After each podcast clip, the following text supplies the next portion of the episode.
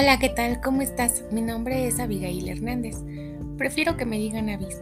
Soy profesora de educación primaria. Actualmente me encuentro estudiando la maestría en educación como una meta personal. En este canal vamos a aprender sobre la evaluación y certificación de las instituciones educativas.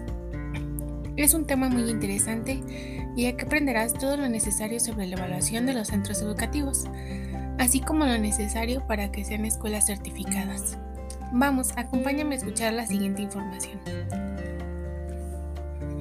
En nuestro primer capítulo hablaremos sobre la evaluación de las instituciones educativas, ya que en estos últimos años se ha ido teniendo una mayor preocupación por brindar una educación de calidad. La presión social y política se ha ido acrecentando, solicitando mejores resultados a las instituciones educativas, ya sean públicas o privadas. A su vez, las instituciones educativas centran todos sus esfuerzos en tratar de mejorar el servicio que ofrecen, tanto en las aulas como en la organización en general, con el fin de obtener mejores resultados. Sin embargo, muchas veces los cambios que realizan en nombre de la calidad son productos de meras percepciones o requerimientos burocráticos que las organizaciones que encabezan las escuelas son las encargadas de solicitárselos. Estas, lejos de optimizar la enseñanza, originan productos parciales, inconexos y descontextualizados, provocando que las escuelas, lejos de mejorar su calidad, se queden un poco atrasadas y por tratar de cumplir con estos requerimientos, abandonen un poco la calidad de su enseñanza. Para que los esfuerzos de mejora institucional cumplan su objetivo, es necesario conocer un FODA de las instituciones, aplicando una evaluación que permita recoger información real, permitir juicios de valor y tomar decisiones oportunas. Para valorar las fortalezas, debilidades y áreas de oportunidad acordes al nivel educativo y su contexto. Existe un círculo virtuoso de la calidad, donde la importancia de la evaluación se va evidenciando cuando a través del proceso mismo se obtienen resultados valiosos, marcando los parámetros dentro de los cuales se va a desarrollar la evaluación es decir, definir el qué, el por qué y para qué de ella. El término de evaluación es muy complejo, debido a que detrás de él se encuentra una teoría implícita de quien lo está empleando. Así, para algunos, evaluar es calificar, para otros es clasificar los contenidos que se están aprendiendo y para otros es examinar o poder simplemente aplicar pruebas que se aplican al final de algún tema o de algún trimestre.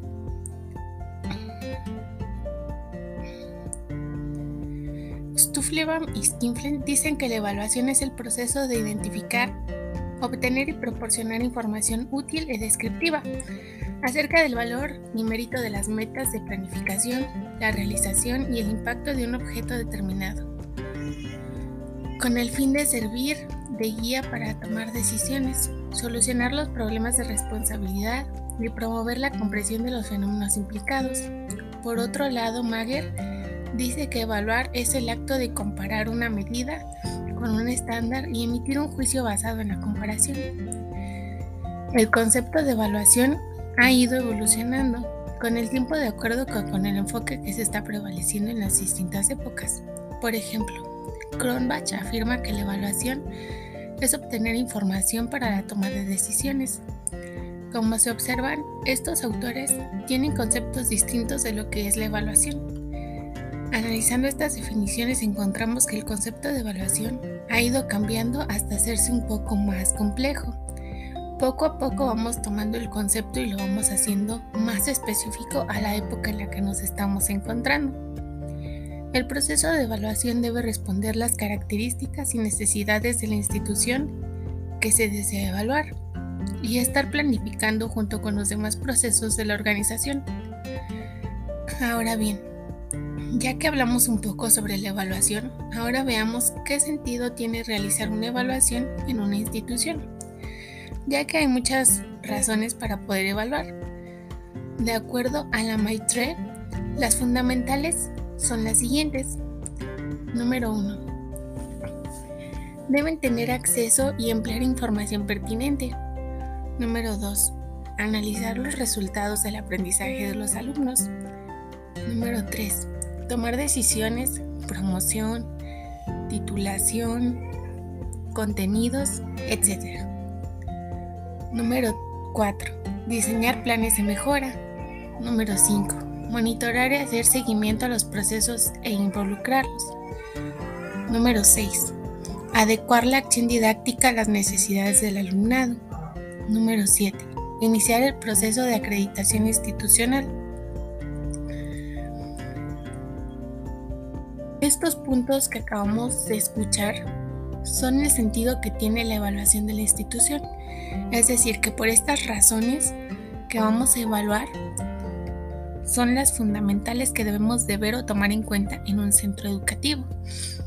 Ver que el acceso a la información sea la pertinente, que los contenidos que se están viendo sean acordes a sus planes y programas, que los resultados de los aprendizajes de los alumnos son óptimos y que son buenos, que las decisiones que toman de acuerdo a sus promociones y titulaciones son acordes a lo que están promocionando en su institución y que les dan un seguimiento a los procesos de, evaluación de los alumnos.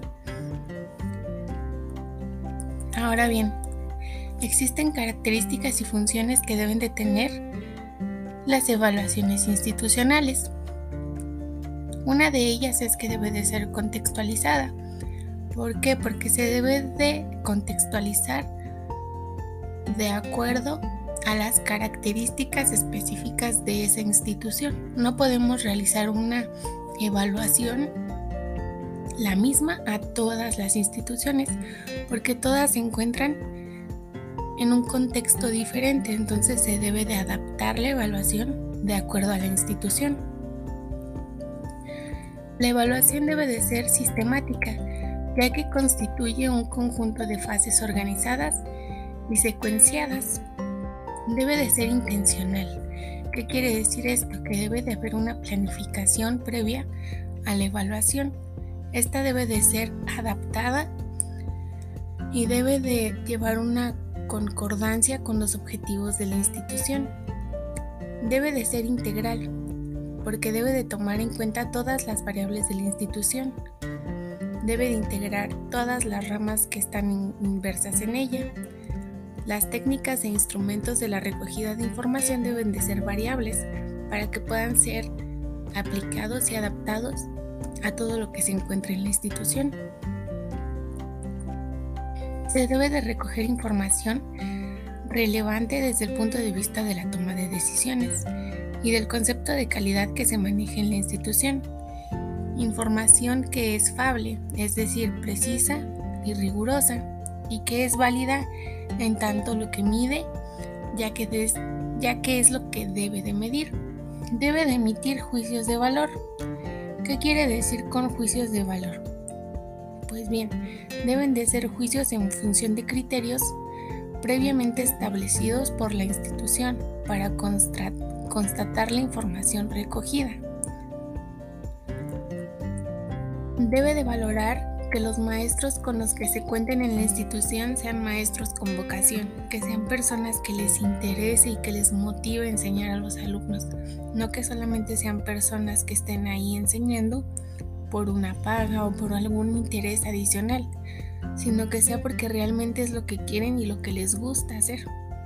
Deben de fomentar una formación social, artística y deportiva para lograr que los alumnos se involucren, tengan más razón social dentro de la escuela y también para fomentar la actividad sana dentro de la escuela.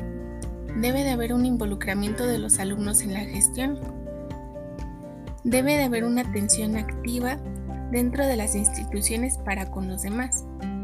Debe de haber una colaboración coactiva entre los docentes, alumnos, padres de familia y todas las demás personas en la institución involucradas en este proceso educativo. Se debe de formar a los alumnos con un autoconcepto académico. Y estos son los puntos principales ¿Qué son las características y funciones que deben de tener una, una institución? Si una institución cuenta con estos puntos específicos, al momento de ser evaluada, será evaluada con puntos asertivos porque está contando con todos ellos.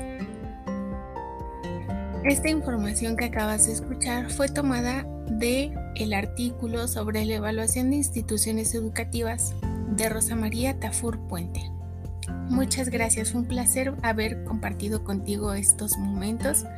Espero que hayas entendido muy bien el tema y me gustaría que regresaras para la próxima sesión. Vamos a hablar muchos temas más sobre la evaluación y certificación de instituciones. Vamos a ver puntos nuevos y te espero en la siguiente sesión para que puedas escuchar todo lo relevante a la segunda temática que será sobre la certificación de las instituciones. Hasta luego.